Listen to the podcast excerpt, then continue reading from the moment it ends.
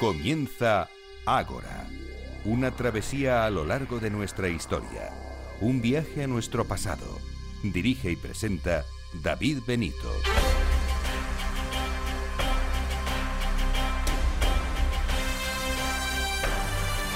Muy buenas noches y bienvenidos a Ágora, la cita de Capital Radio con la historia. Nos adentramos un sábado más en nuestro Ágora radiofónico para celebrar una nueva asamblea cargada de historia. Los temas que hemos preparado para hoy son los siguientes. Este es nuestro sumario. En primer lugar, conoceremos todo lo referente a los celtíberos. En especial, nos eh, iremos hasta el yacimiento de Numancia en compañía del director de las excavaciones. En segundo lugar, nos visita un día más Jesús García Barcala para acercarnos otra figura ilustre de la arqueología. Hoy profundizamos en la vida y obra de uno de los arqueólogos más famosos, Carter, el descubridor de la tumba de Tutankamón. También haremos un recorrido a lo largo de las diferentes etapas de nuestra historia buscando algo común, culturas que han dedicado un especial interés por el cuidado personal y la imagen. Tendremos una curiosa entrevista, no se la pierdan, estará con nosotros Ángela Bravo, la autora del libro Nefertiti, también usaba mascarilla. Además de todo esto tendremos las secciones habituales, incluso alguna que otra novedad, efemérides, noticias y mucho más. ¿Les gustaría que tratásemos algún tema en concreto? Muy fácil, nos pueden eh, escribir a dos direcciones de correo electrónico, contacto y agora arroba capitalradio.es nuestra web www.agorahistoria.com y nuestras redes sociales facebook.com barra agorahistoria programa y el twitter arroba agorahistoria. A lo largo del programa vamos a ir subiendo las imágenes con los invitados que han venido hoy. Vamos con la asamblea de hoy. El equipo del programa en la producción Irene Aguilar y Gema García Ruy Pérez, en los controles Katy Arcos y en la selección musical Daniel Núñez. Reciba los saludos de David Benito. Comenzamos.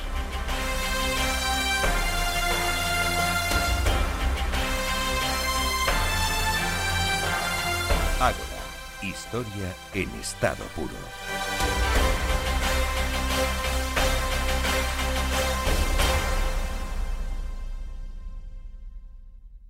¿Quieren conocer todos los detalles sobre la Legión Romana? Este mes, Despertaferro número especial, la Legión Romana Republicana.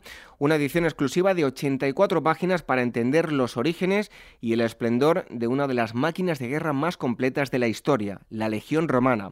Combate junto a Stati, príncipes y Triari, los hombres que fueron capaces de quebrar los cerrados erizos de la falange macedonia y domeñar a fieros celtíberos y orgullosos galos.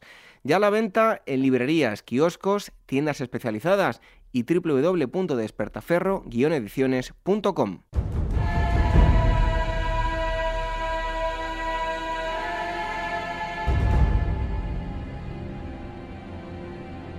Revive la historia con Ágora, en Capital Radio con David Benito.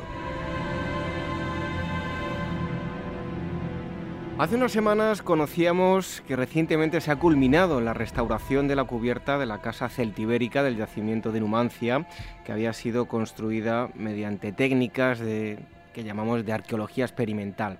La casa requería y requiere un mantenimiento eh, minucioso, eh, ya se puede visitar. Y es por ello que hoy queríamos animarles a que visiten dicha casa y además también queríamos darles datos para que lo hagan con algo más de información, ya no solo de la casa, sino de los celtíberos en general. Y para ello contamos con Alfredo Jimeno Martínez, él es arqueólogo y profesor de prehistoria en la Universidad Complutense de Madrid, además eh, es experto en eh, celtíberos y es eh, el director de las excavaciones del yacimiento de Numancia. Alfredo, buenas noches y gracias por estar en Ágora. Vale, muy buenas noches.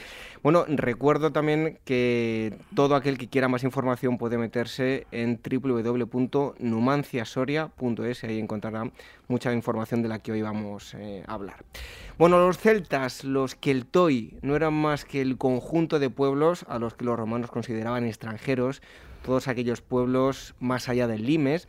En este caso, el celtismo en la península ibérica va a recibir la denominación eh, celtíbero.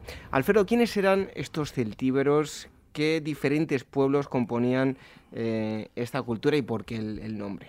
Bien, los celtíberos tenemos información de ellos, evidentemente, a través de los textos romanos. Los textos que nos dejan los romanos, bueno, a través de la investigación hemos podido concretar en gran medida cuál era la superficie, ¿no? el marco territorial que realmente tenían estos, estos pueblos. Eh, los celtíberos ocupaban un marco que habría que situar desde la margen derecha del Ebro, más o menos del Ebro medio, eh, ocupando las cabeceras de los ríos eh, Duero, Tajo y Jalón. Bien, a su vez hay dos, mm, lo que podríamos denominar, lo que los romanos denominaban la celtiberia ulterior y la celtiberia citerior, siempre eh, lógicamente mirando desde Roma. La ulterior era la más alejada de Roma y la citerior la más próxima a Roma. En la ulterior estaba ocupada por pelendones que ocupan todo el sistema eh, montañoso del, del, sistema ibérico y arebacos que ocupan la parte correspondiente al Valle del Duero. Y a su vez, en el marco de la celtiberia claramente citerior, que correspondería más al marco aragonés, estarían velos, titos y lusones. Bueno, eh, hablábamos hace un momento que conocemos de ellos a través de los textos clásicos. Eh, ¿Cuáles son esos textos clásicos más importantes que nos hablan de los celtíberos y qué nos cuentan de ellos? Bien, la ventaja que tenemos es que hay una amplia, amplia bibliografía. Los distintos autores eh, clásicos. Estrabón es el más importante, ¿no? o uno de los más. Uno, uno de los importantes a nivel general, digo, de costumbres, pero sobre todo para todo lo que conocemos ¿no? del mundo celtibérico y sobre todo de lo que corresponde claramente al tema de Numancia y lo que supuso esa guerra de Numancia entre el 153 y el 133, 20 años de resistencia numantina, tenemos ahí un buen referente siempre en Apiano. ¿Eh? Apiano mm, nos narra, a su vez con mucho detalle, no en vano, él había bebido de alguien que había estado presente con Escipión, ¿no? Eh, conformaba parte del consejo de Escipión que vino a poner fin a Numancia, y me estoy refiriendo evidentemente a Polibio. Eh, de todos estos pueblos, digamos que alguno ejercía predominio sobre otro, se, alzó alguno como líder. Yo, yo, creo que a veces tenemos una idea ¿no? del mundo celtibérico prácticamente como nuestras regiones o nuestros países. Ponemos un límite, ¿no? Un límite territorial, una frontera, y realmente el, el mundo celtibérico estaba organizado en ciudades-estado. Ciudades-estado como Numancia, es decir, si existe una ciudad es porque controla un amplio territorio, pero en ese territorio hay aldeas, hay pueblos y hay incluso yacimientos también fortificados que controlan lógicamente la frontera del territorio. Por tanto, son ciudades-estado. ¿eh? Tan es así que cuando tienen problemas con Roma y tratan con Roma para llegar a acuerdos, a veces las ciudades celtibéricas envían justamente legados a la propia Roma, ¿eh? desde la Celtiberia a la propia Roma, para tratar directamente allí en la ciudad. Bien, por tanto nos dicen que las ciudades aliadas ¿eh? pernoctan o entran dentro de la ciudad y las ciudades no aliadas como Numancia quedan fuera de la ciudad. Quiero decir que hasta ese punto son ciudades independientes, ¿eh? totalmente independientes ciudades-estado. Bueno, hablábamos eh, fuera de micrófono sobre la periodización y que no queríamos eh, enrevesar mm. tanto la entrevista, pero sí me gustaría dejar claro que siempre vemos a las culturas como algo unitario y muchas veces pues hay diferentes etapas por las que pues, ocurren unas cosas y otras, ¿no? En el caso de los celtíberos, digamos que hay una etapa protoceltíbera, después eh, una mm, etapa, digamos, plena la clásica, y luego una etapa más dedicada a la romanización, ¿no? Sí, esto es una estructura ¿no? muy académica, pero yo creo que a lo mejor para el gran público podemos esquematizarlo ¿no? en, una etapa antigua, caracterizada por el asentamiento en castros, ¿eh? por tanto, eh, que ocupaban fundamentalmente la serranía, y esos castros estamos hablando de asentamientos pequeños, asentamientos que tienen entre una o dos hectáreas, pero con potente muralla y a su vez foso y piedras hincadas para, lógicamente, detener al atacante, tanto a pie como a caballo. Estamos hablando de poblados relativamente pequeños, entre una y dos hectáreas, alguno tiene poco más de dos hectáreas. Bien, bueno, pues todos e, e, esos castros, no andando el tiempo, se termina haciendo la cultura celtibérica más compleja y todos esos castros terminarán al final constituyéndose en ciudades, ciudades como Numancia, como Ségeda y como tantas otras ciudades celtibéricas. Si decimos castros, necrópolis de incineración y sociedad gentilicia, ¿serían estos unos rasgos fundamentales de los celtíberos? Bien, habría que dividir o separar la parte de los castros, ¿no? el momento inicial de los castros, que es entre el siglo VI y el siglo IV antes de Cristo, y lógicamente el, el, el periodo posterior que corresponde a las ciudades, ¿no? Ciudades que van a ser anteriores en lo que es la Celtiberia Citerior y un poco más tardías en, las ciudades en lo que es zona, la zona del Alto Duero, es decir, la Celtiberia ulterior. ¿no?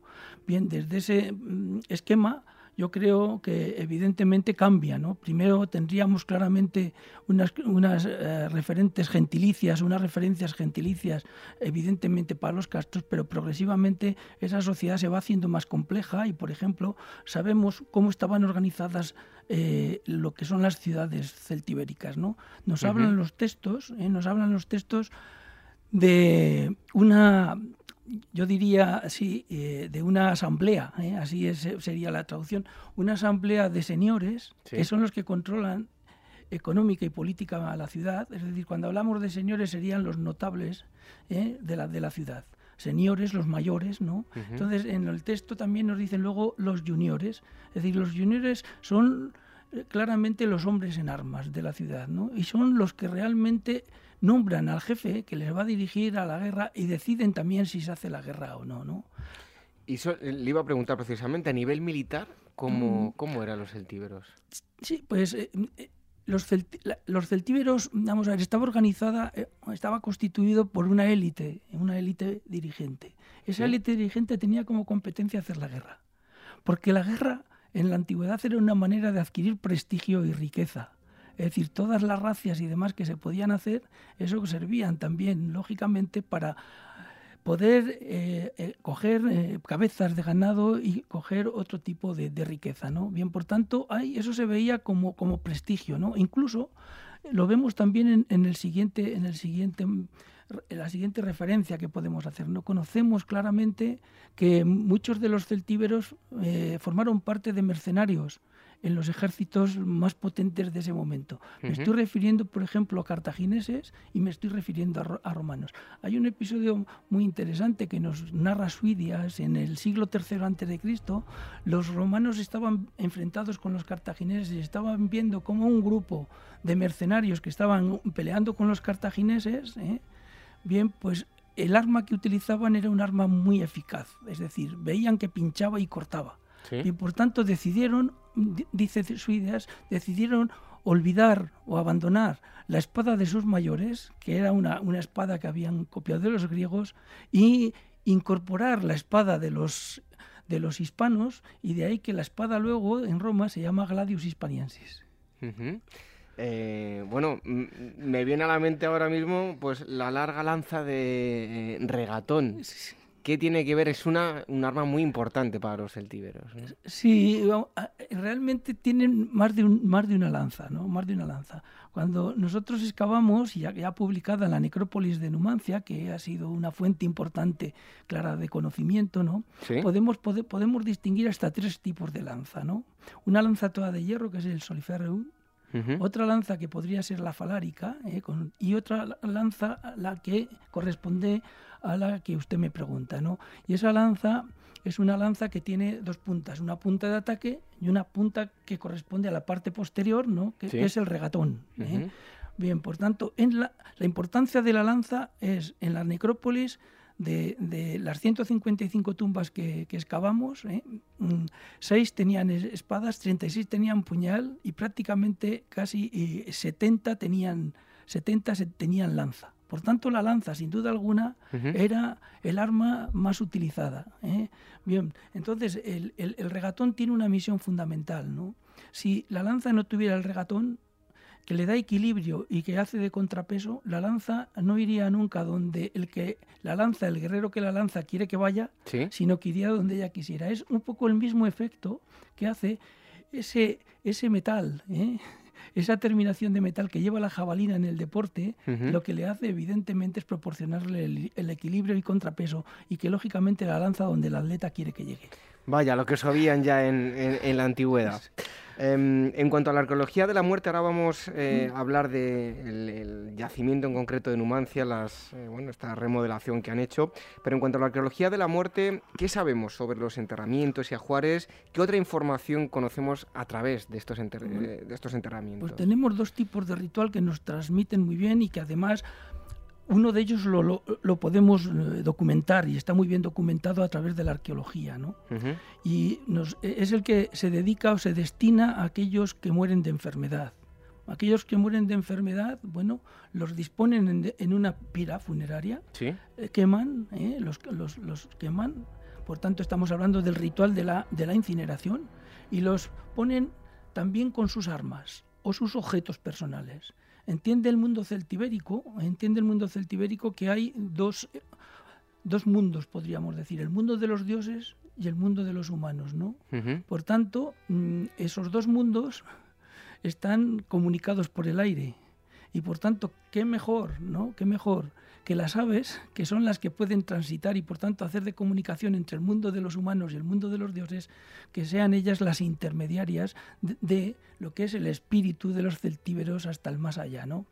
Bien, por tanto, el, de la incineración a su vez también se, dispone y nos encontramos en las tumbas los objetos personales del guerrero, si son del guerrero, de la mujer, si son de la mujer, y de otros que podemos diferenciar socialmente cuando estudiamos las necrópolis. ¿no? Bien, pero los objetos están todos doblados, todos rotos, muertos ritualmente.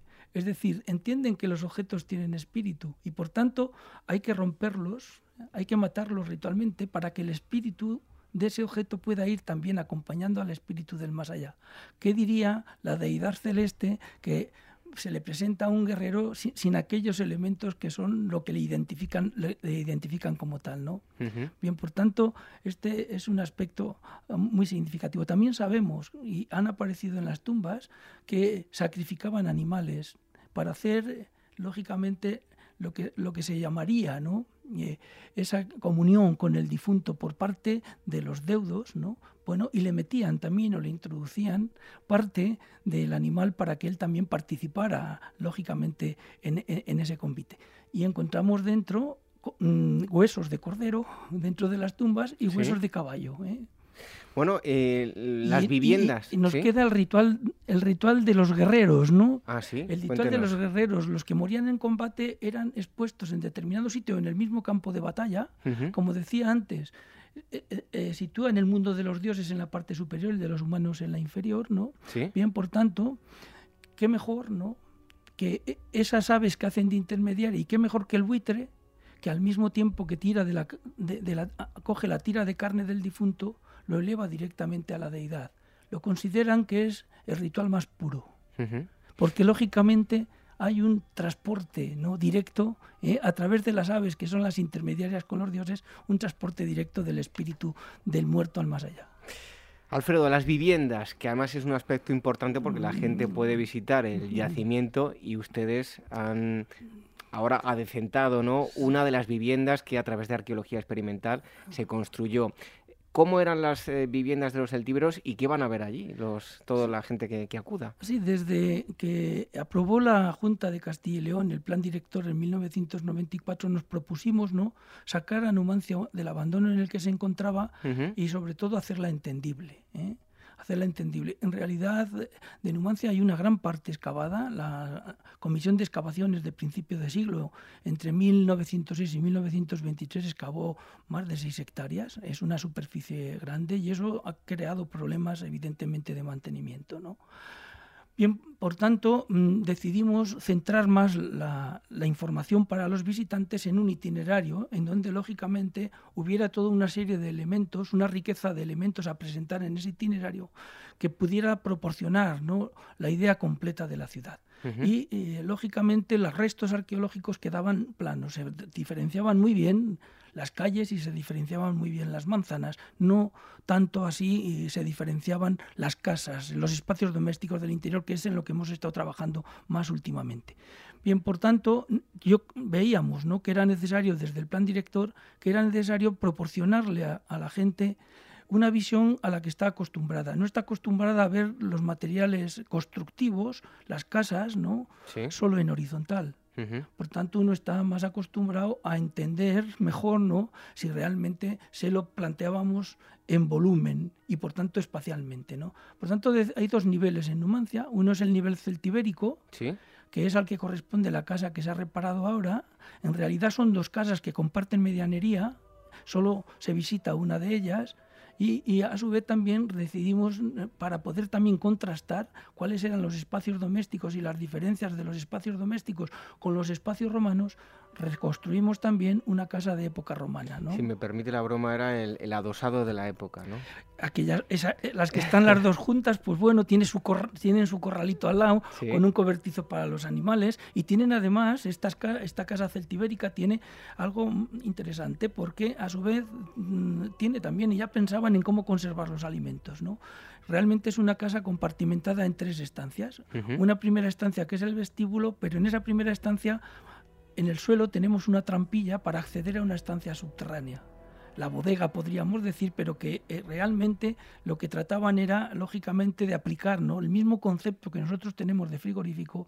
El frigorífico nuestro no conserva solo porque esté frío, sino porque tiene una temperatura constante. Por tanto, en el pasado se hacía o se excavaba en el manto natural y evidentemente bajaba la temperatura, pero lo, importante es que tenía una, una temperatura constante. De ahí pasamos a la estancia central, donde se comía, donde se vivía, donde se dormía, ¿no?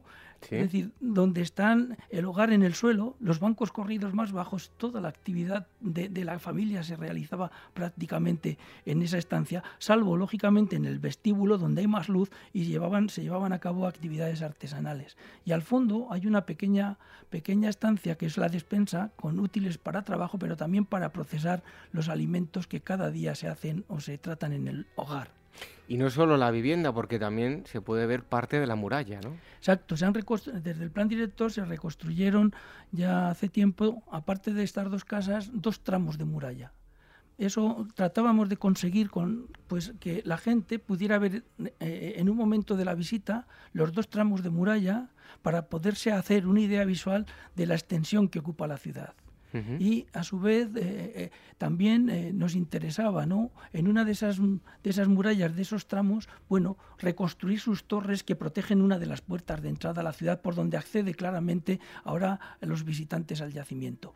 Y nos interesaba también mostrar cómo eran las murallas. ¿no? Las murallas eran de base de piedra, entre tres metros y medio, y un recrecido de postes de madera y adobe. Bueno, pudimos a su vez en las excavaciones tener esta información y aplicar el carbono 14 para saber que eran de finales del siglo III, principios del siglo II antes de Cristo. Pero más, entendemos ahora algunos aspectos que nos narran las fuentes y que antes no entendíamos bien. Por ejemplo, cuando se refieren a Palantia nos dicen que las murallas ardían. Evidentemente, si la parte superior era de póster de madera y de adobe, las murallas podían arder. Y a su vez, el tercer objetivo era que la gente pudiera subir a las murallas y pudiera ver el panorama impresionante de control territorial estratégico que ejerce Numancia sobre su territorio. Con los fosos de los ríos que, están rodeando Numancia, me estoy refiriendo al Duero, me estoy refiriendo al Merdancho y me estoy refiriendo al Tera, y a su vez también para poder visualizar que están marcados y señalados con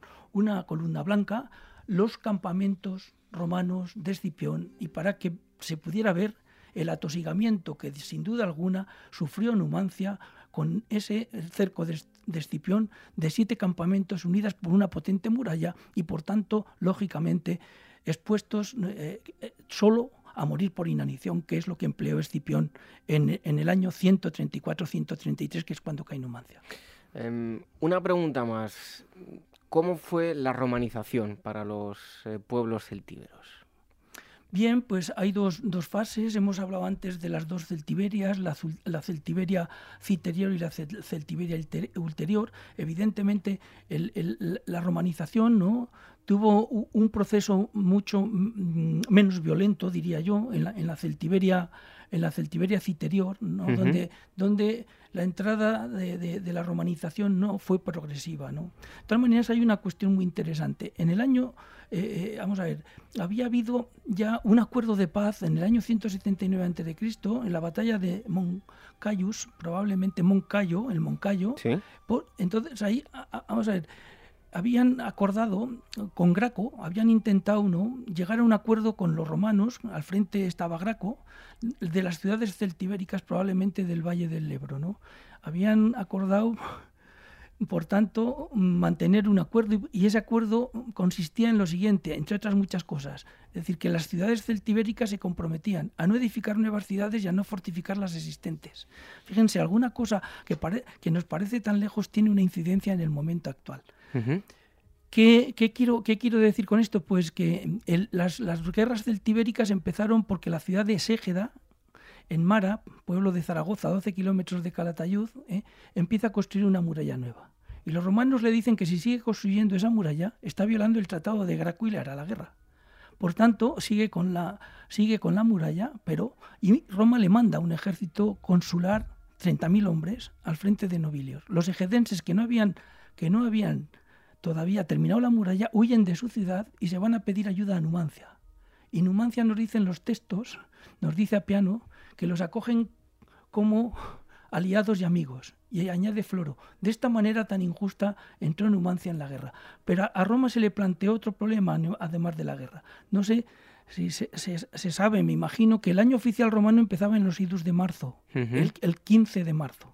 Bien, por tanto, si seguía manteniendo, en esa fecha eran los nombramientos, de los cargos y de los cónsules que tenían que venir aquí a, Numancia y a la península, ¿no? Bien, por tanto, cuando quería llegar un cónsul era prácticamente avanzado junio. Por tanto, había perdido un tiempo precioso para hacer la, guerra, ¿no? Bien, mm, mm, Roma pues, se vio en la obligación de cambiar el inicio de su año oficial, pasarlo de los idus de marzo a las calendas de enero, al 1 de enero. Nosotros hemos heredado el calendario romano. Por tanto, los ajustes que hizo Roma ¿Sí? Eh, nuestro año que lo hemos heredado, es decir, el hecho de que empiece el 1 de enero es consecuencia de esos ajustes que hizo Roma por las guerras numantinas, por las guerras celtibéricas. Bien, si no, fíjense qué año tan atípico tenemos, que es de 12 meses y al último mes le llamamos diciembre de 10, noviembre de 9, octubre de 8. Si, si contamos desde marzo seguro que no sale. Seguro que sí. Vaya, qué cosas más interesantes nos están contando hoy y nos encantaría seguir hablando, pero se nos está acabando el, tiempo. Yo les remito a que visiten eh, el yacimiento de Numancia. Si quieren más información, pueden eh, verlo en internet en www.numanciasoria.es y ahí van a encontrar toda la información. Hoy hemos estado hablando con Alfredo Jimeno Martínez, que aparte de ser un experto, si me permite que se lo diga, cómo le gusta el tema. ¿eh? es que esto se vive, hay que vivirlo. Y usted lo vive, y usted lo vive. Pues muchísimas gracias por haber estado con nosotros. muchas gracias a, vosotros. ¿eh? Nosotros continuamos aquí en Capital Radio hablándoles de historia.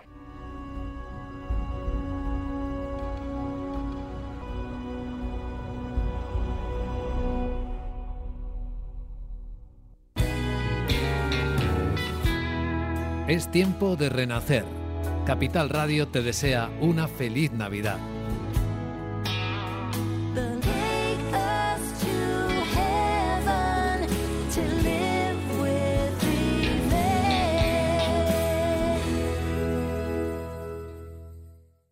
La agencia de viajes Pausanias tiene una filosofía de trabajo simple, transmitir al viajero la pasión por la historia. El viaje empieza mucho antes, con sus talleres y charlas en su sede. Mapas, cronologías y reconstrucciones virtuales ayudan al viajero a adentrarse en esta odisea en la que lo que realmente cuenta es disfrutar a ritmo pausado de cada rincón patrimonio de la humanidad.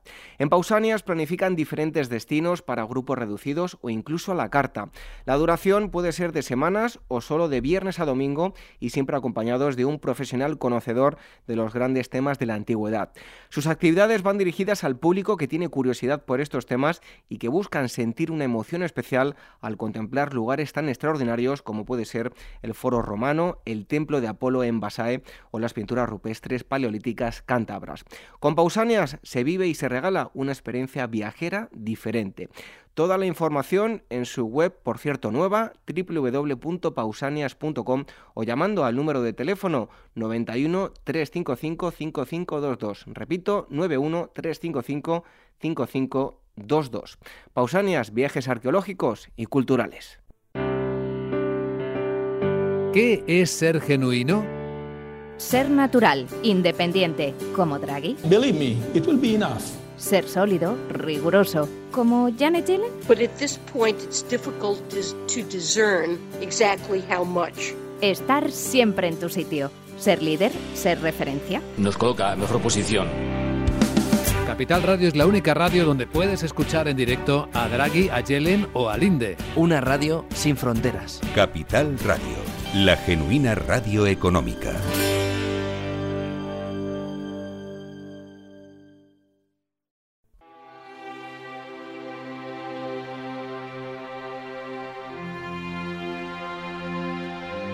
Damos paso ahora a una nueva sección, la llamada histórica. Hablaremos con personas que les serán conocidas y que nos hablarán precisamente de eso, de historia.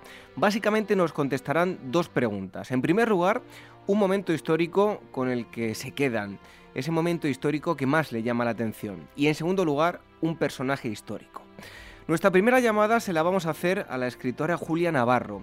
Títulos como La Hermandad de la Sábana Santa, Dime quién soy o Dispara, Yo ya estoy muerto son algunos de sus éxitos.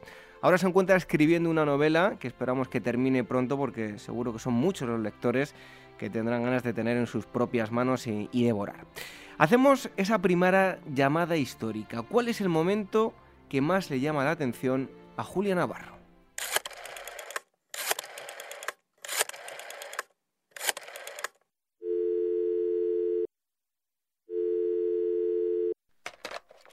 Es difícil elegir eh, un solo momento histórico porque la historia de la humanidad ha estado eh, preñado de acontecimientos y de momentos realmente fascinantes.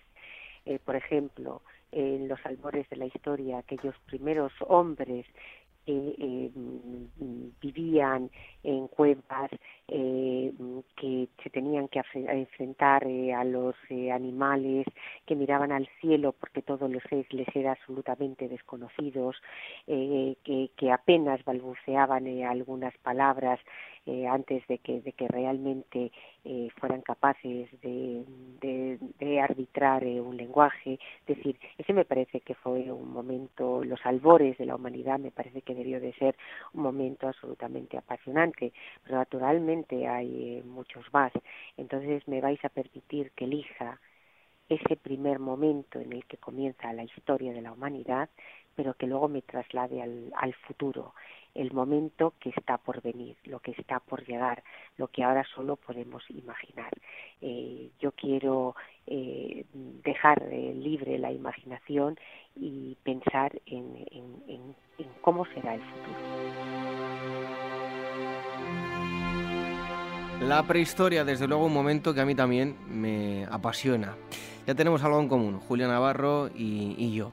Vamos con esa segunda llamada, esa segunda pregunta. También a Julia Navarro, pero en este caso nos habla de un personaje histórico. ¿Quién será? Tantos, tantos, tanta gente apasionante que ha habido a lo largo de la historia, eh, tantos hombres de ciencia, eh, eh, tantos personajes que, que, realmente eh, lograron con lo que hicieron eh, mejorar la vida la vida de los otros, la vida de, sus contemporáneos.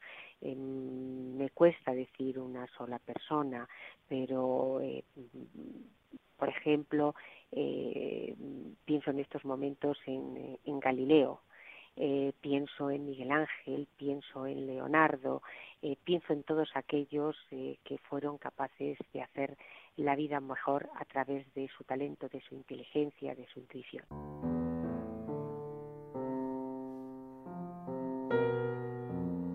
Ágora Historia, con David Benito en Capital Radio. Es el momento de hablar de libros y llega Irene Aguilar. Buenas noches. Hola David. Un libro eh, que a mí el, el, tema me gusta especialmente porque yo creo que todo el tema relacionado con el nacionalsocialismo, con Hitler, nunca debemos olvidarlo, tiene que estar ahí y cuantos más libros y más documentos eh, que hablen sobre ello, mucho mejor, porque nunca debemos olvidar todo lo que ocurrió. En este caso, ¿qué libro nos traes hoy? Pues mira, eh, os traigo Los filósofos de Hitler, que es un libro escrito por Yvonne Serrat, uh -huh. la editorial Cátedra. Es un libro bastante, bastante reciente, ¿no? De 2013. y es, podemos decir que es un libro de no ficción, es decir, está muy documentado y está basado en, tanto en cartas como en informes, todo documentado. Y como decías tú, pues no podemos olvidar este tema, ¿no? Y, el libro este nos aporta una, nueva visión del nacionalsocialismo y, de, y del holocausto, ¿no? Porque en este caso se centra en el papel de la filosofía y los filósofos en, el régimen del Tercer Reich. O sea, hemos hablado de colaboradores pintores, colaboradores músicos, colaboradores médicos, pero ¿y los filósofos qué? Porque tendemos a decir, no, los filósofos son morales, es gente moral y que seguro que no intervinieron, y no es así. Esto es lo más importante de todo. Sí, sí. Bueno, danos unas pinceladas. Em, Irene, ¿cómo se implica la filosofía en el genocidio nazi? Aquellos que rodean a Hitler, pues digamos que antes, durante y después del, Holocausto. Sí, bueno, pues eh, eh, como sabemos, Hitler estuvo una, bastante tiempo encarcelado en una prisión de Landsberg, ¿eh? entró en 1923 y, se, y ahí escribió el famoso libro Mein Kampf, Lucha.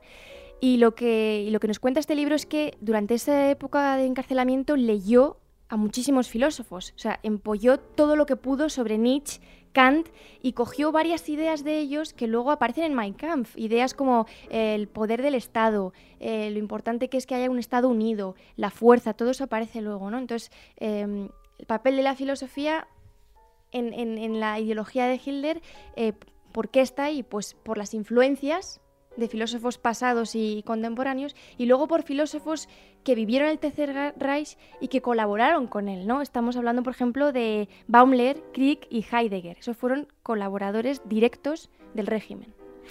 Bueno, saliéndome del tema, que Hitler era un gran... le encantaba Roma. Roma y, cogió ideas de Darwin, por cierto. Sí, sí, el libro te cuenta que le, quiso entrar en la Academia de Bellas Artes de Viena y le rechazaron dos veces, porque para la pintura no era muy bueno, pero para la arqueología sí.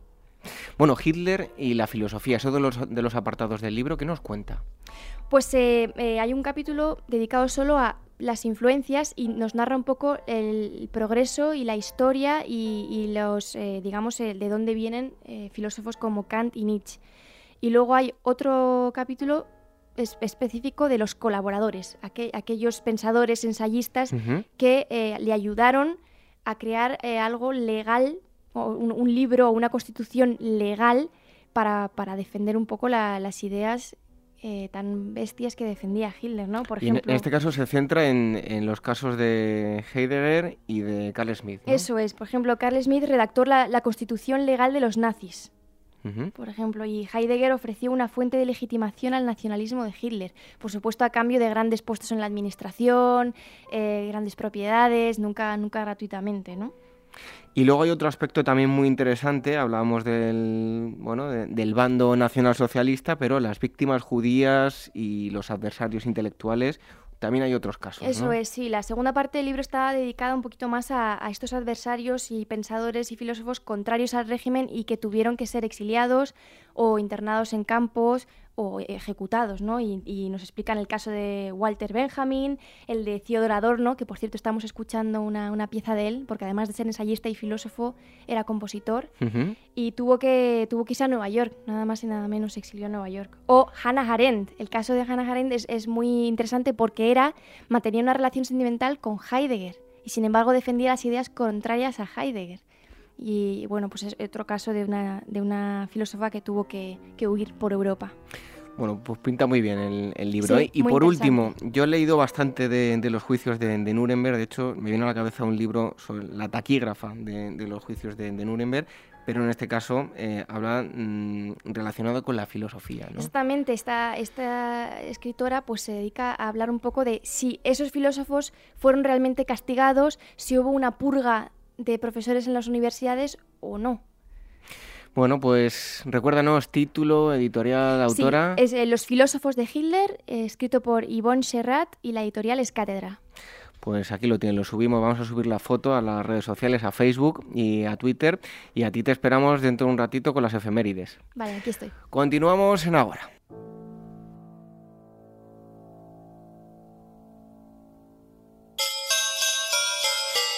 todos los años lo mismo? Por una nueva Navidad con tu nueva radio. El espíritu tiene mil formas. Busca la tuya, la auténtica.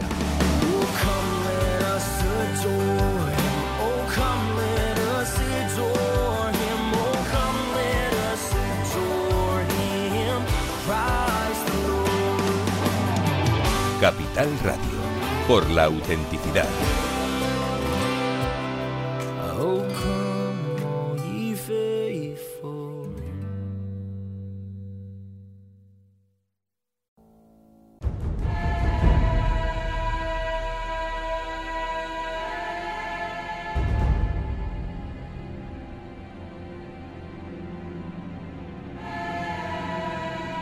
Revive la historia con Ágora, en Capital Radio con David Benito.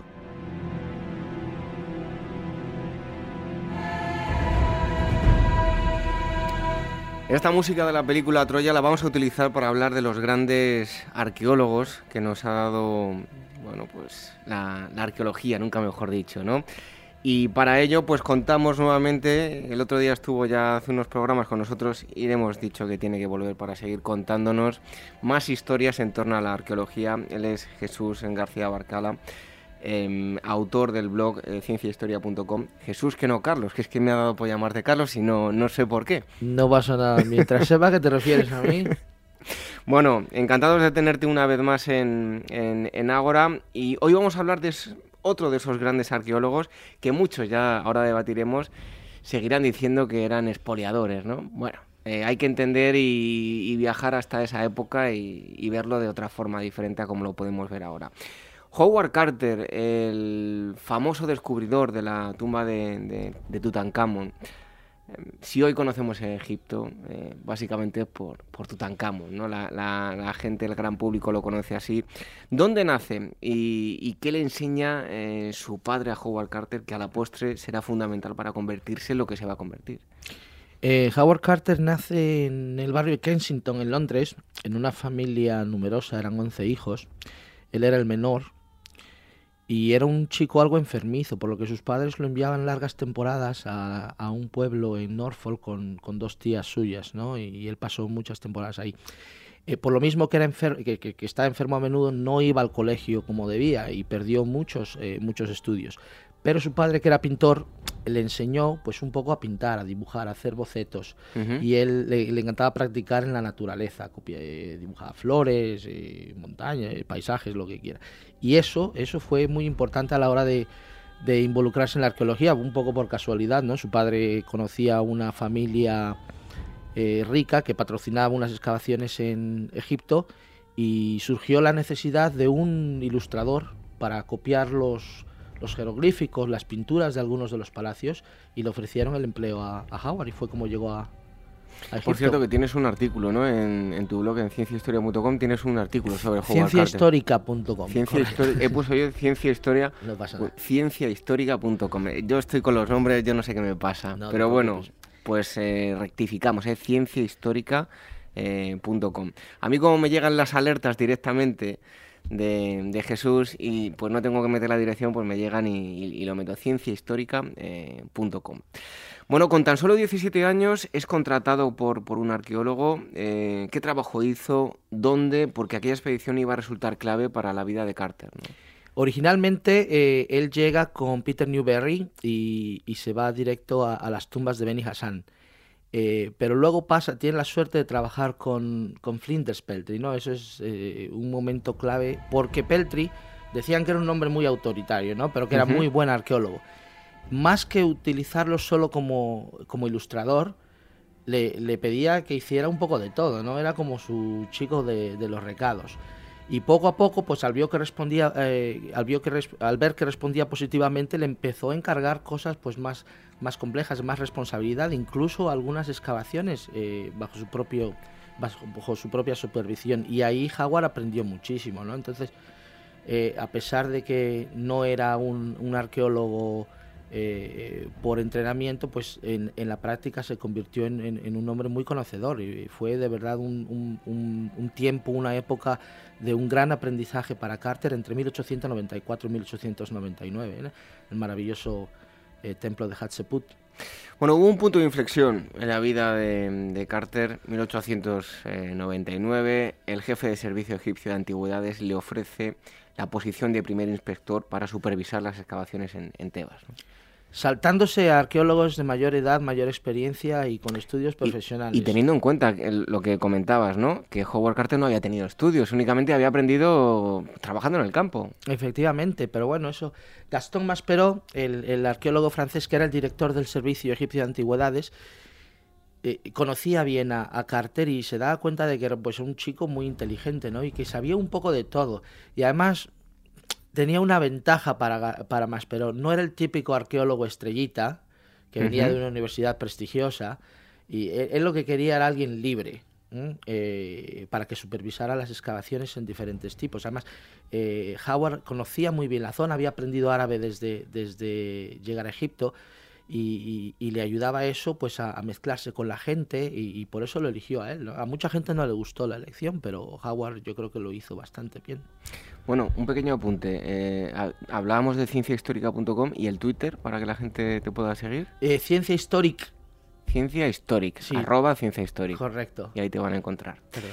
Bueno, eh, Howard iba a haberse involucrado en un accidente con unos turistas, eh, le iban a expulsar, pero él dijo que no había sido expulsado, que se iba a ir. ¿Qué ocurrió? Eh, pues en una de las excavaciones que supervisaba Carter, llegaron un día unos turistas franceses que estaban un poco borrachos y se metieron con los guardias, que eran eh, egipcios. Carter se dio cuenta que estaban borrachos y se puso de lado de los guardias, ¿no? Pero a los franceses no les gustó y por lo visto tenían ciertas influencias y, hablaron con el embajador francés que presionó a Maspero para que expulsaran a Carter. Maspero no quería, lo que hizo fue enviarlo a, otra zona, pero claro, ahí había muy poco trabajo y a Carter no le gustó la idea. Entonces él renunció. Y durante los dos siguientes años se dedicó a pintar acuarelas, eh, un poco de guía de turista, ayudaba a los ricos que venían a Egipto a, buscar piezas eh, para, para, comprar y todo eso, ¿no? Fue un periodo duro para él, pero, pero bueno, seguramente le sirvió también de experiencia para el futuro.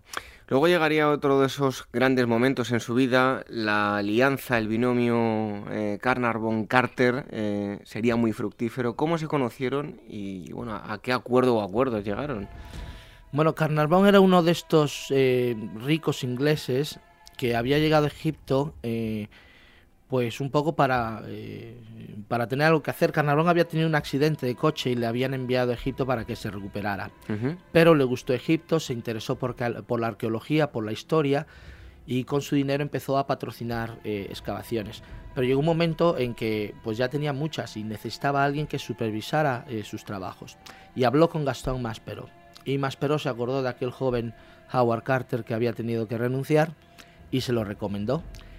Y, muy bien, se empezó, desde el principio se cayeron mutuamente bien y ya desde 1907 eh, empezaron a trabajar juntos.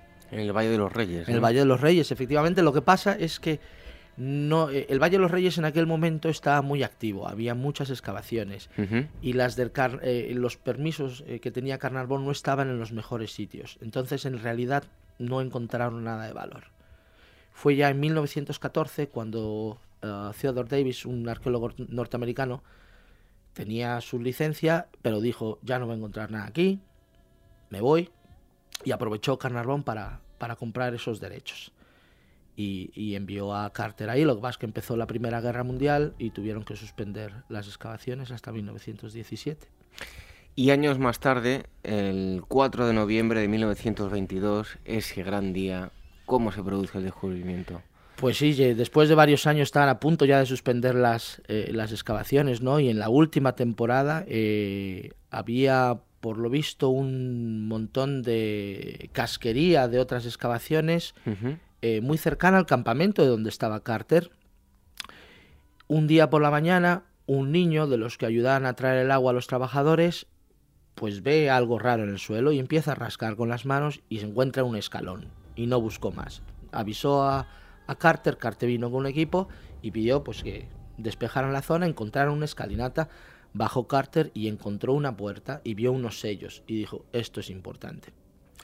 Pero no quiso abrirla. Quiso llamar primero a Lord Carnarvon, que estaba en, Inglaterra, que era su patrono, y, quería que estuviera él presente para, eh, para abrirla. Entonces eh, tuvo que esperarse, habrán sido unos días muy difíciles para él, 20 eh, días o algo así, hasta que llegara Carnarvon y cuando, encontré, cuando abrieron por fin, pues era la tumba de Tutankamón. Eh, muy poco conocido en aquel entonces, o sea, era un faraón que no que hasta ese momento no había llamado la atención, eh, apenas había reinado durante unos 10 años y, se sabía en realidad muy poco de él. Eh, quería comentar que en tu blog, en cienciahistórica.com, pones un enlace para, con un listado de todo lo que eh, contenía ese tesoro de, Tutankamón. Es impresionante, sinceramente. Pues es uno de los tesoros más grandes que se han encontrado en la historia, ¿no? Y, buena parte en oro.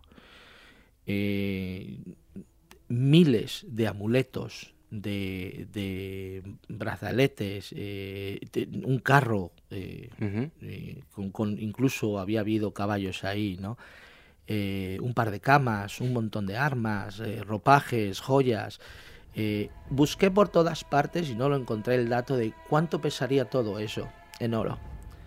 No sé si a alguien se le ha ocurrido, pero debe ser, no sé, un par de toneladas, porque es muchísimo, muchísimo oro. Está casi todo ahora en el Museo del Cairo y lo puede uno ver. nunca se retiró de... Fue uno de los pocos tesoros que no salió de Egipto a, los museos, a otros museos del mundo y la misma, el mismo, la momia de Tutankamón sigue enterrada en la tumba. La han sacado un par de veces. Después de haberle hecho. Sí, para estudios recientemente. Una serie de estudios. Eh, radiografías. El, director del Imperio de, del Museo del Cairo hace unos 10 años lo sacaron para hacerle un rayos X. Hay un documental muy interesante sobre el tema, pero lo han vuelto a enterrar y ahí está. Bueno, resulta muy curioso, bueno, de hecho hace poco, eh, lo poníamos también en agorahistoria.com, eh, salía una reconstrucción que han hecho de Tutankamón, le ponían, bueno, pues como era, muchas veces idealizado, pues eh, probablemente sería cojo, se hacía una imagen en 3D de cómo sería mm, el rostro, ¿no? Pero a mí me llama la atención y es que es la tumba del faraón, digamos, más conocido de Egipto, tal vez sea por ese tesoro, pero es que en el plano político también es verdad que era muy joven, es de los menos relevantes, ¿no? Eh, muy joven, sabemos muy poco de su reinado, por lo visto tenía una hermana que era la que mandaba también, o su madre, eh, no sabemos mucho de él en realidad, lo que aprendimos lo aprendimos tras el descubrimiento de la tumba, ¿no? Eh, se ha especulado mucho sobre cómo murió, por ejemplo. se ha dicho incluso que fue una infección de eh, molar eh, o un accidente en una batalla. Es que sabemos muy poco de él. Si es famoso es por el tesoro, eh, poco más. En realidad no, no conocemos ningún tipo de leyes que haya él decretado o algún cambio o algún gran edificio que haya construido como muchos otros faraones. Bueno, y hay algo que estamos obligados a, preguntarte, porque hablar de Tutankamón, de Howard Carter y no hablar de, esa leyenda ¿no? en torno a, la momia, eh, hay leyenda de la maldición, me refiero, como se suele decir, eh, bueno, mucho ruido pocas nueces, ¿no? Sí, yo creo que sí. de, lo de la maldición Imagino que habrá empezado pues porque los egipcios querían mantener a los ladrones fuera de las tumbas, ¿no? Y eso siempre puede asustar a alguien. Pero yo creo que no funcionó mucho porque la mayoría de las tumbas, eh, de las grandes tumbas en, Egipto, en Egipto habían sido saqueadas poco después de haberlas construido, ¿no? la de Tutankamón fue algo especial. Según parece, todo tuvo que ver con un trato que hizo Carnarvon con, con un periódico londinense eh, el Daily Mail, para tener la exclusiva sobre el descubrimiento. ¿no? Había un montón de periodistas que se habían acercado cuando supieron de, que se había encontrado la tumba de Tutankamón, pero no tenían acceso ni a Carter ni a la tumba. y, eso les molestó mucho. Entonces, según parece, fue uno de ellos quien, o de broma, o un poco para para afectar, para influenciar negativamente la excavación, se inventó lo de la maldición. Y luego se inventaron muchas cosas también, ¿no? Eh, por ejemplo, Lord Carnarvon es verdad, murió a los pocos meses por, una, por la infección de, eh, causada por una picadura de mosquito. Algo absolutamente normal en una zona como Egipto, y sobre todo en aquellos tiempos, ¿no? Sí. Pero se cuenta la historia de que a la misma hora en Londres su perro había muerto no había nadie en su casa, entonces nadie lo puede saber, eso se lo inventaron. También se supone que a la misma hora una cobra se había comido al canario de la hija de Carnarvon. No había tal canario. Entonces un poco se fue inventando y estas cosas ya sabes cómo se mueven. Incluso en aquel entonces sin Facebook, sin Twitter, eh, eh, el cotilleo se movía muy fácilmente. Ah, obviamente también pues mucho desconocimiento sobre el tema, no sabíamos mucho eh, sobre Egipto y claro, cuando desconoces algo pues te puede dar miedo. Y Hollywood, obviamente, como siempre, ha ayudado, eh, libros y, otros inconscientes. Hollywood, Pero bueno, ese gran altavoz impulsor de, de, ese tipo de historias, ¿no? Bueno, hoy hemos tratado la historia de Howard Carter, sin duda uno de tus favoritos, ¿no? Sí, definitivamente. Y fue un hombre con suerte, yo creo, que, que, que no nació en el mejor, en las mejores condiciones, pero poco a poco la vida se le fue arreglando. Y a pesar de, haber solo hecho un gran descubrimiento, es que fue tan grande que, pues que le ha ganado un, gran lugar en la historia. Y, efectivamente es uno de los grandes o de los más famosos arqueólogos de la historia, sin haber sido el gran profesional como lo pudieron haber sido otros. Bueno, pues todo el mundo lo conocerá ahora y con el paso de los años. Howard Carter, la momia y el tesoro de, de Tutankamón. Eh, Jesús, eh, todos se pueden leer en cienciahistórica.com eh, y el Twitter es arroba Ciencia Histórica. Ciencia Histórica. Ahí pueden ir leyendo todos los artículos de Jesús García Barcala. Muchísimas gracias por haber estado con nosotros nuevamente. Gracias a ti, David, un placer. Nosotros continuamos aquí con más cosas en Capital Radio.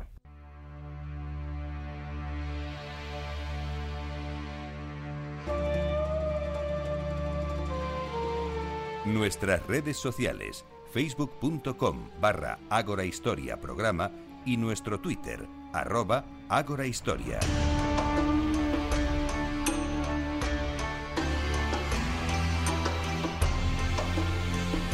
Prácticamente desde que el hombre tiene uso de razón ha intentado estar, digamos, de buen ver, ha intentado parecer atractivo a los demás. Durante mucho tiempo se ha buscado el elixir de la juventud, bien a través de fórmulas alquímicas o bien a través de remedios caseros que de alguna forma nos retrasen el envejecimiento. Si creían que el cuidarse y tener buen aspecto es solo cosa del hombre desde que alcanzó el estado del bienestar, están equivocados. Esta meta es casi tan antigua como el hombre mismo. Y prueba de ello es el estudio que ha hecho Ángela Bravo en torno a este asunto. Ángela, nuestra invitada, ha cursado estudios de Derecho y Arte Dramático Em, y en este libro que nos viene a presentar hoy ha trabajado pues cuatro años, cuatro años de intensos de investigación. Eh, libro que les recomendamos, Nefertiti, también usaba mascarilla de la editorial eh, Tombuctú. Eh, muchísimas gracias por estar aquí con nosotros, Ángela. Hola, buenas tardes y gracias a vosotros por invitarme. Bueno, ¿hasta qué época tenemos que remontarnos si hablamos de trucos de belleza? ¿Desde qué época hemos querido permanecer jóvenes y guapos? Pues mira, como tú muy bien decías, David, en la introducción, mm, desde que el hombre es hombre, desde el principio de los tiempos, eh, fíjate que ya el hombre de Neandertal, ya, ya, no se puede decir casi más antiguamente, ya eh, estuvo buscando trucos y, formas para agradarse a sí mismo y para agradar a los demás. Al principio fueron solamente en forma de aromas, bien con resinas, con plantas, cortezas, y poco a poco, bueno, fueron descubriendo métodos y trucos mm, para embellecerse y, en, definitiva, es para seducir, ¿no? Que es el juego universal desde que el mundo es mundo. Eh, hablamos de una completa investigación eh, que se ha realizado junto a arqueólogos, mm. historiadores. han sido cuatro años de investigación pura y dura. Sí, ha sido muy duro, la verdad. Fíjate que además yo cuando empecé el libro tampoco pensé que, iba a ser así. Es decir, que cuando tú retomas un trabajo, mm, después quizá los personajes te pueden a ti, ¿no? Y desemboca, no se sabe cómo. Bueno, el resultado es este libro, es Nefertiti, también usaba mascarilla. Y el título, David, obedece un poco, no tanto como a Nefertiti per se, sino es un conjunto, es, una, es un tema simbólico de lo que todo, de lo que aúna el libro, ¿no? Es mm, la historia de la belleza a través de los siglos. Bueno, hay productos que, que, nos pensamos que son de reciente utilización, pero ya, pues digamos que en la absoluta antigüedad se utilizaban. Vamos, yo me he quedado sorprendida. Fíjate, por ejemplo, el aloe vera es un producto que hoy día lo utilizamos muchísimo. Parece que, hemos descubierto el aloe vera desde hace cuatro años. Bueno, pues mm, como dato curioso te diré que ya Alejandro Magno en sus múltiples campañas por todo Oriente, ya las usaba. Usaba la aloe vera, no solamente él, sino también todos sus hombres, todos sus soldados. ¿Para qué? Pues fíjate, eh, Alejandro Magno mm, era un personaje muy atractivo, aparte de inteligente, estratega, etcétera, Y él lo usaba eh, para dar brillo y, dar volumen a su pelo y para protegerlo, le daba brillo. Pero no solamente eso, sino que también se lo aplicaba él, y como te he dicho, todos esos hombres, en la piel para protegerse de las inclemencias y para cuestiones de herida, ya como antiséptico. Vaya, qué curiosidad. O sea que mm, realmente yo lo que más me ha sorprendido es que muchísimos de los productos y de los métodos que estamos utilizando hoy día en cualquier sociedad actual son un legado ya de las antiguas civilizaciones, pero tanto en cosmética como en baños, como en masajes y como en un montón de terapias. Bueno, para estar bien por fuera hay que estar también bien por dentro, eso es fundamental. Es, eso es un dogma. la cara es el espejo del alma, ¿no? Somos lo que comemos. Bueno, la dieta es algo que indudablemente se va a reflejar en nuestro cuerpo. ¿Ya lo tenían en cuenta en la antigüedad? Uy, ya lo creo, fíjate que, por ejemplo, en Paracelso, en Nostradamus, estamos hablando de dos médicos, astrólogos, eh, físicos, bueno, eh, ya del medievo, mm, eh, prácticamente emplearon parte de su vida eh, a encontrar remedios mm, para, para alargar la juventud y para encontrarse mejor por dentro y por fuera, incluso para prevenir y atenuar ciertas enfermedades. Por ejemplo, Nostradamus, este hombre luego se hizo famoso porque bueno, era el médico de Catalina de, Médicis, de la corte de los Médicis, y además este hombre, aparte de todas las investigaciones cosméticas que hizo, que fueron muchas, también bueno, pronosticó ciertas cosas, eh, como quiera que sus vaticinios se cumplieron, adquirió una gran fama de vidente también. Pero lo importante de este hombre son los elixires y los productos que él recomendaba, no solamente en la corte de los Médicis, sino que luego se los regalaba como una cuestión personal a todos los dignatarios que, que conocía, que eran muchos, de todo el mundo. Vaya, curioso, ahí tienen ese dato. Em, Ángela, en el libro mm, se detalla, pues eh, hay algunos eh, productos eh, que se utilizaban en la antigüedad, cómo se aplican, se detalla cómo lo se puede hacer hoy en día. Hoy en día podemos elaborar estos productos en casa con, con este libro que además de darnos una información a nivel histórico, también a nivel práctico, ¿no? Sí, sí, es un libro absolutamente práctico. Yo siempre digo que este libro no es un recetario. Yo, mm, yo no soy experta en belleza, pero sí que he hecho una investigación y yo lo que he retomado ha sido toda la información y todo el legado que, había en otras civilizaciones. Y por supuesto que todas las recetas y todos los trucos que damos aquí se pueden hacer en casa y es más, David, con cuatro mm, céntimos, vaya. Te voy a dar un dato. Por ejemplo, ¿Quién, ¿Sabían nuestros oyentes que, por ejemplo, el laurel y el perejil, imagínate que dos plantas al alcance de todos, ¿no? Una infusión o una cocción con estas dos plantas a la gente le va a atenuar las arrugas mm, alrededor de los ojos, por ejemplo. Eh, y además es un estupendo tónico, dependiendo de las medidas que, y de la concentración que lo hagas. es, curiosísimo. Bueno, pues este y muchos otros remedios lo van a encontrar en, en, el, en el libro de Fertiti, también usaba mascarilla. Em, ¿Qué alimentos utilizaban para intentar retrasar lo más posible eh, la vejez? Pues mira, mm, ya Nostradamus recomendaba tres básicos y curiosamente todos los naturópatas y todos los médicos hoy día lo siguen mm, mm, recomendando. El ajo, el aceite y el limón. Y Nostradamus decía, ojo con la col, la col es un elixir absoluto de juventud, tanto si se ingiere en determinadas formas, como si se cuece y se aplica eh, el jugo que hemos mm, extraído en la piel, da lo mismo del cuerpo, o sea, del cuerpo, de las manos o, de, o del rostro. Bueno, es, es que el, el, ajo, el aceite de oliva, de verdad, que una rebanadita con ajo, pues o sea, de aceite de oliva con ajo por las noches antes de ir a dormir, a mí me encanta, ¿eh? o sea, que con eso voy a retrasar la, ¿no? Pero es curiosísimo, es que te das cuenta que es que dices, bueno, mm, es que hoy día eh, hemos adelantado poco en ese sentido. Lo que hemos hecho ha sido, mm, hombre, mm, hacer otras técnicas, mejorarlas y aumentar el tema, ¿no? Pero realmente la base la de los antiguos. Bueno, de la zona de Mesopotamia, ¿qué podríamos destacar? ¿Qué mujeres son, digamos, las más destacadas y qué remedios utilizaban? Eh, bueno, de toda la zona esta de oriental, bueno, Mesopotamia era, una, era, era un lugar absolutamente mágico para todo el tema de la belleza. Siempre se cuidaron muchísimo, eran unas mujeres absolutamente sensuales. Y, por ejemplo, eh, una, vez, una vez más, el aceite era una constante, el lodo, el lodo concentrado, mm, actuaba con de mascarillas que las usaban con huevo. Y luego ya si nos vamos a otros personajes más tal, por ejemplo, tenemos, mm, bueno, mm, a Jezabel, que es, es, un, es un, un, ejemplo de belleza, de astucia, de inteligencia, ¿no? Una mujer fascinante, ¿no? Terminó como terminó, ¿no? Por los problemas que tuvo con ACAP y tal, y el tema de las religiones y todo esto, ¿no? Pero era una mujer absolutamente seductora que ya se vestía ella en, la, en las... En, en, los oficios que hacía paganos, religiosos, se vestía de Astarte para dar culto a su diosa y que era la diosa, de algún modo, como en Grecia y Roma, que era Venus o Afrodita, Astarte era, era su diosa. Entonces, esta, todas estas mm, personajes han sido absolutamente ejemplos de belleza y de, y de trucos. Bueno, Nefertiti, que es la, el personaje que ocupa la, pues portada del libro, que, eh, ¿cómo cuidaba su cuerpo? Pues mira, Nefertiti mm, era quizá, mm, junto con, con Sisi, dos personajes del libro, que menos han, han, destacado, no ya por su belleza, que lo eran, de hecho el busto de Nefertiti mm, se considera uno de los más bellos del mundo.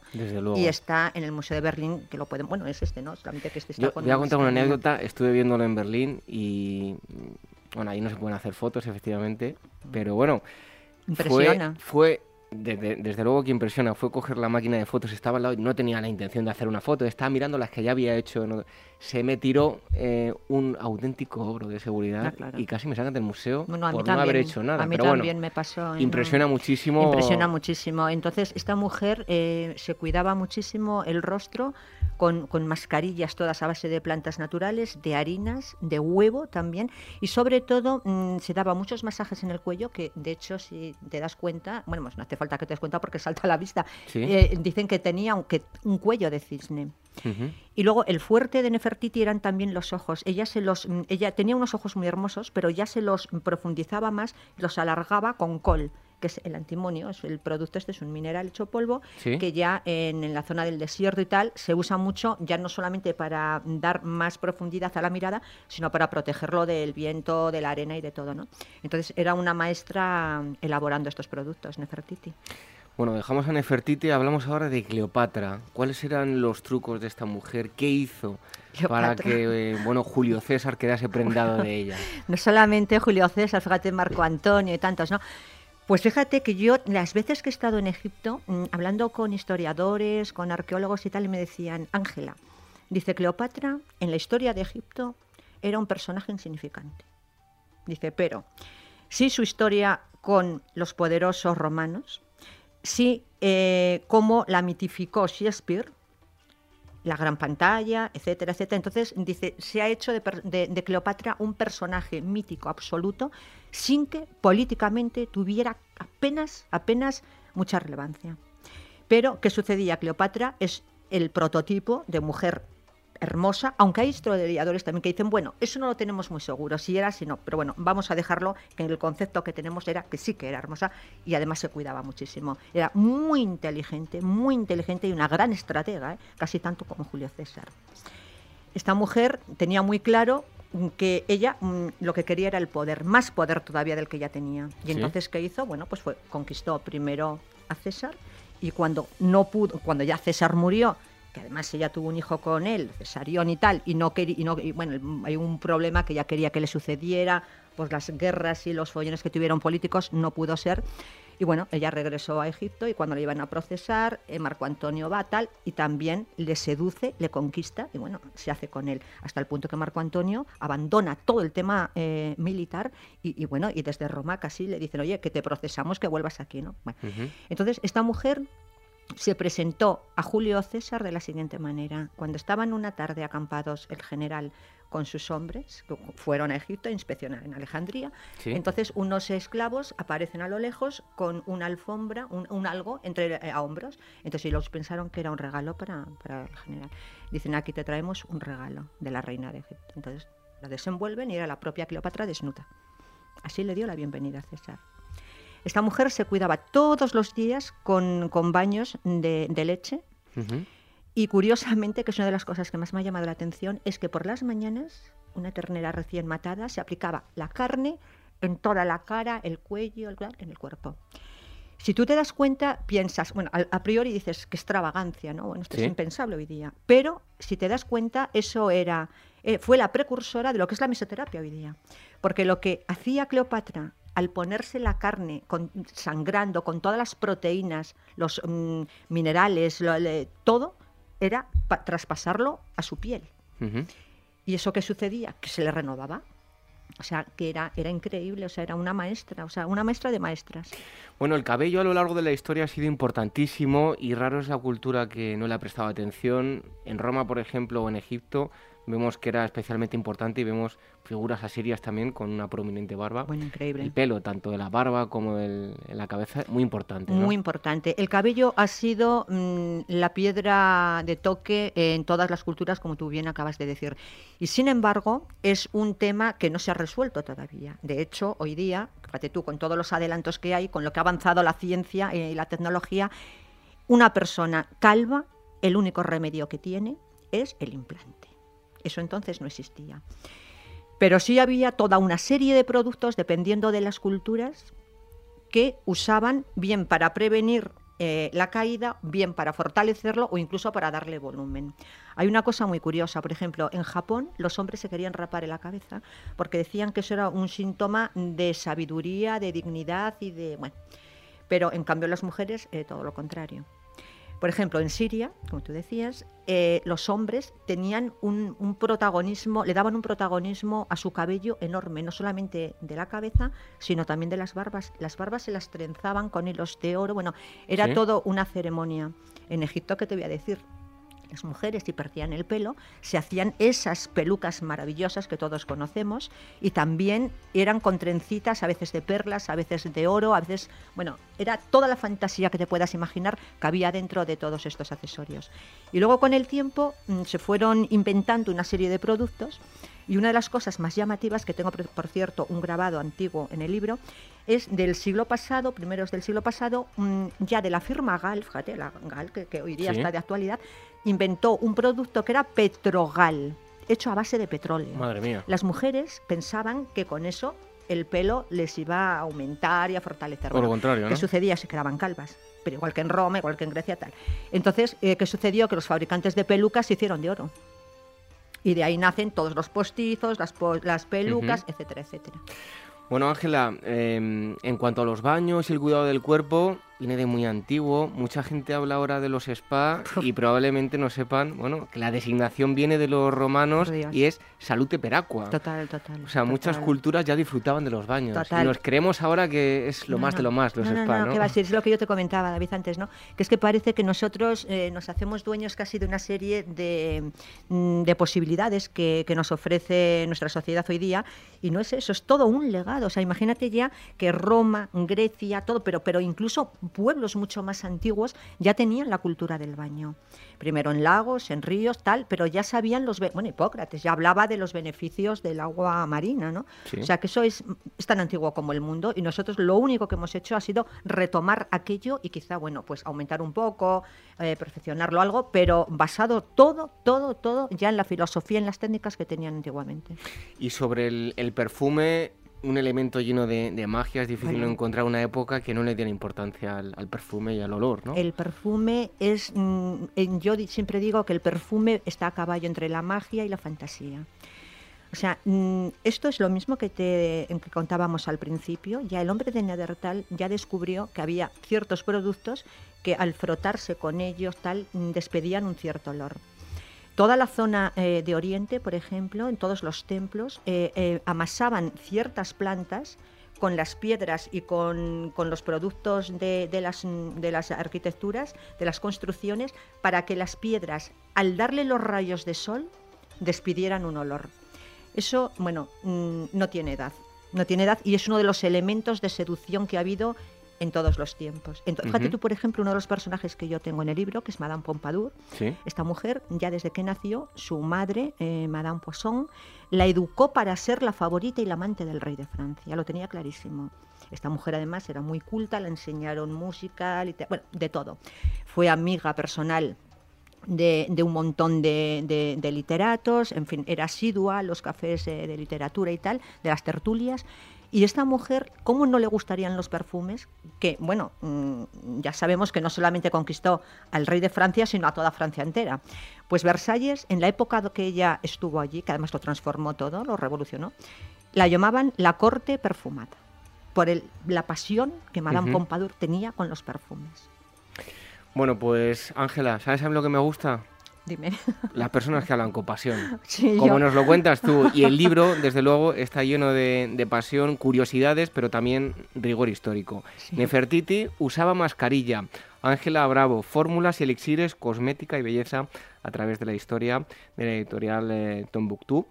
Muchísimas gracias por haber estado con nosotros. ha sido un placer. Nos hemos centrado, todo hay que decirlo, en personajes de la antigüedad, pero hay de todas las épocas en el libro y ustedes lo podrán descubrir. Un fuerte abrazo, Ángela. Otro muy fuerte. Nosotros continuamos aquí con más cosas en Ágora, en Capital Radio.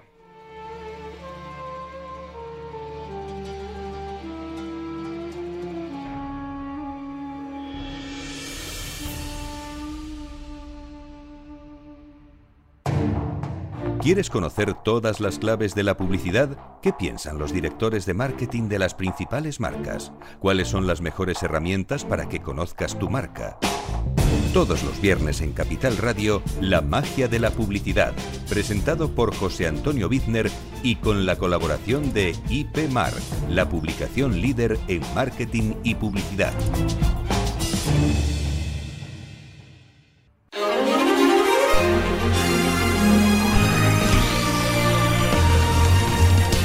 Ágora, donde la historia es la verdadera protagonista. En Capital Radio con David Benito.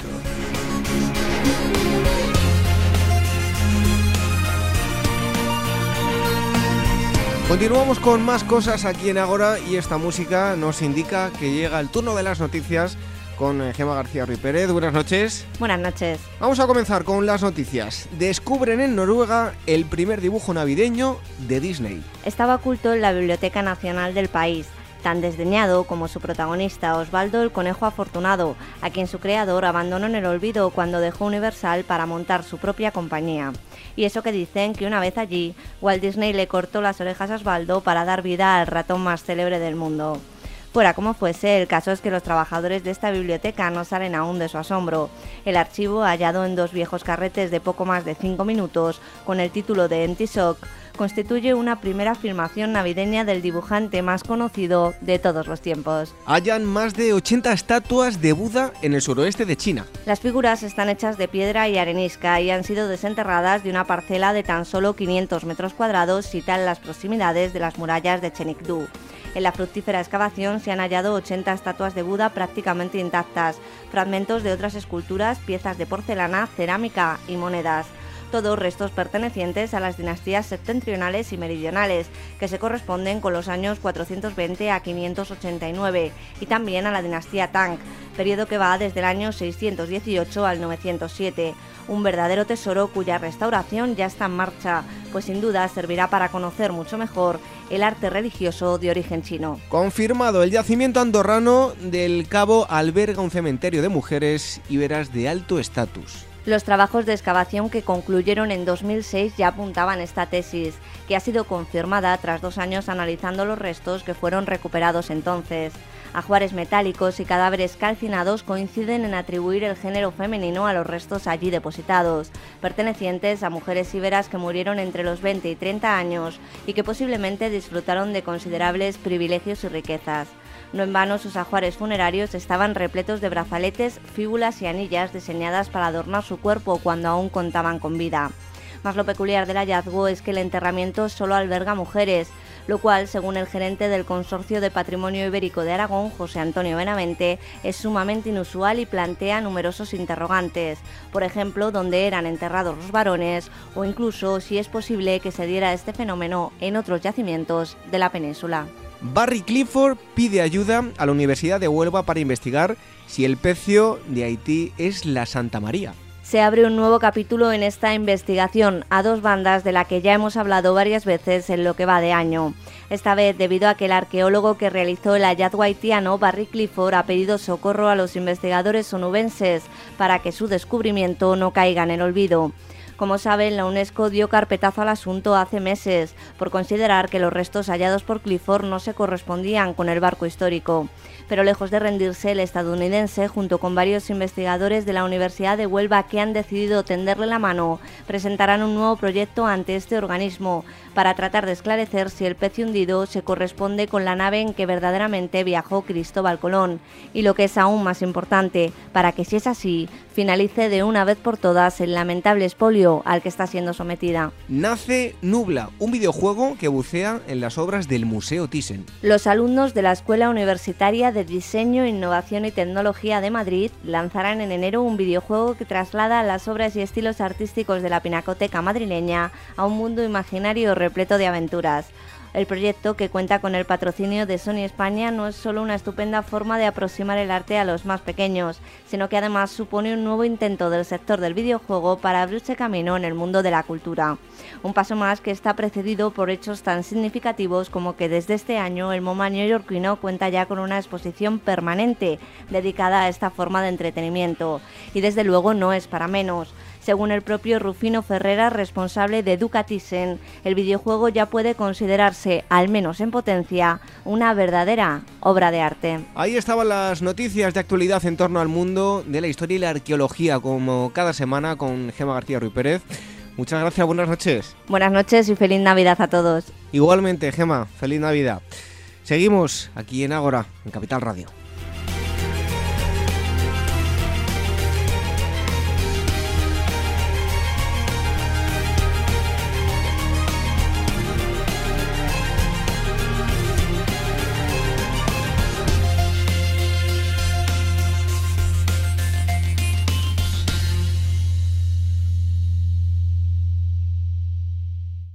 Acompáñanos a transitar la senda de nuestros antepasados. Ágora Historia, en Capital Radio, con David Benito.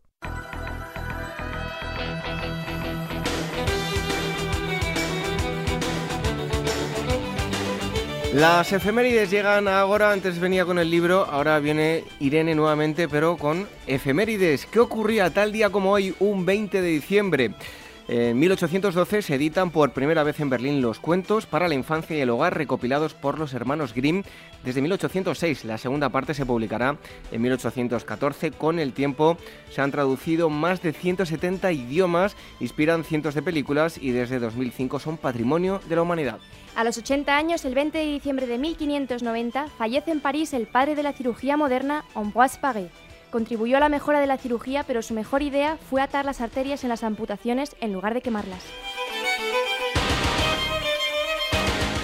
Un 21 de diciembre de 1375 muere el escritor y humanista italiano Giovanni Boccaccio, que junto con Dante y Petrarca está considerado uno de los padres de la literatura italiana. Su obra más conocida es el de Camerón, en la que para evadirse de la peste que asola Florencia en 1348, unos jóvenes relatan cuentos. Ese mismo día, pero de 1913, el inglés Arthur Wine publica en el diario New World World el primer crucigrama, entretenido pasatiempo de su invención que tendrá un gran éxito. 22 de diciembre de 1989 en Rumanía el gobierno de Ceausescu es derribado poniendo fin a 42 años de régimen comunista. Es capturado por las Fuerzas Armadas y tras un juicio apresurado será declarado culpable de asesinato de masas y fusilado junto a su esposa. Al año siguiente, Ion Liescu ganará las elecciones presidenciales como inspirador de la transición democrática. El mismo día del año 1942 se proyecta por primera vez El Nodo, las noticias y documentales según el punto de vista del régimen dictatorial franquista, que acompañará a los españoles en el cine durante casi 40 años. Fue obligatorio hasta enero de 1976 y voluntario hasta 1981. Un 23 de diciembre de, 1900, de 1790, Jean-François Champollion, egiptólogo, que el 14 de septiembre de 1822 dará con la clave para descifrar la escritura jeroglífica egipcia, gracias a su constante trabajo con la piedra roseta descubierta en Egipto en 1799 durante la ocupación napoleónica. Gracias a él, la egiptología como ciencia comenzará a dar grandes pasos. Los dos hombres de reyes que le dieron la clave fueron los de Ptolomeo y Cleopatra. En Bath, Reino Unido, Thomas Malthus fallece el 23 de diciembre de 1834. Malthus fue un economista inglés y padre de la demografía y fue conocido por la teoría de que el crecimiento de la población en constante progresión geométrica tiende siempre a agotar el suministro de alimentos, por lo que siempre se deben cuidar los límites de la reproducción. Vamos ahora con la Nochebuena. Un 24 de diciembre de 1524 muere en eh, Cochín, India, a consecuencia de la malaria el navegante y descubridor portugués Vasco de Gama, primera persona en navegar directamente desde Europa hasta la India y gran responsable del éxito de Portugal como potencia, ya que abrió nuevas rutas marítimas. Ese mismo día de 1871, y con motivo de la inauguración del Canal de Suez, se estrena en Egipto ante un público internacional la ópera de Giuseppe Verdi, Aida, que fue todo un éxito. El día 25 de diciembre del año 800, en San Pedro de Roma, el Papa León III corona a Carlomagno emperador, dando comienzo a la fundación del Imperio Carolingio. El día de Navidad de 1492, Colón llega a la isla de la Española, la actual Haití. La carabela Santa María queda encallada en un banco de arena y se construye un pequeño fuerte al que Colón bautiza Navidad, por haber sido levantado ese día con los restos de la carabela encallada. 26 de diciembre de 1890 fallece en Nápoles el arqueólogo alemán descubridor de las ciudades de Troya y Micenas Heinrich Schliemann. Y para terminar, ese mismo día, pero de 1985, es brutalmente asesinada en su vivienda de Ruhengeri la zoóloga defensora de los gorilas y ecologista americana Diane Fossey. Escribió el libro 13 años con los gorilas de montaña, más conocido como Gorilas en la Niebla. Su asesinato sigue sin ser esclarecido. Ahí estaban las efemérides, todo lo que ocurrió años anteriores desde hoy y a lo largo de toda esta semana.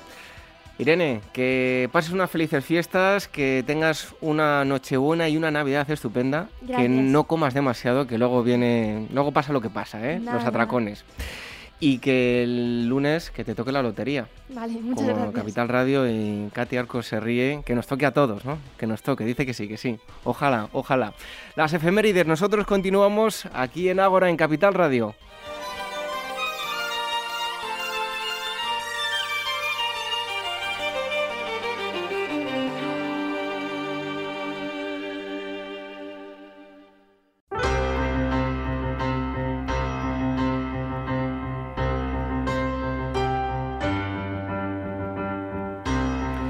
Terminamos la asamblea número 67 de Ágora Historia, en la que sin duda la verdadera protagonista no es otra que la historia. Esperamos que hayan disfrutado. Volvemos a estar con todos ustedes el próximo sábado a las 22 horas, una hora menos en la comunidad canaria, como siempre en la sintonía de Capital Radio. Los miércoles por la noche, a las 12, la noche del miércoles al jueves, se repite el programa. Y durante toda la semana pueden descargar los programas emitidos en nuestro podcast. En nuestra web agorahistoria.com encontrarán todos los enlaces. Incluso también hay una sección sobre cómo escucharnos bien a través de las ondas, online y con dispositivos móviles. No tienen excusa para faltar a nuestras asambleas. Para contactar con nosotros, dos correos electrónicos, contacto agorahistoria.com y otra dirección, agora arroba capitalradio.es. Envíenos sus propuestas en nuestras redes sociales, facebook.com barra agorahistoria programa y el twitter arroba agorahistoria.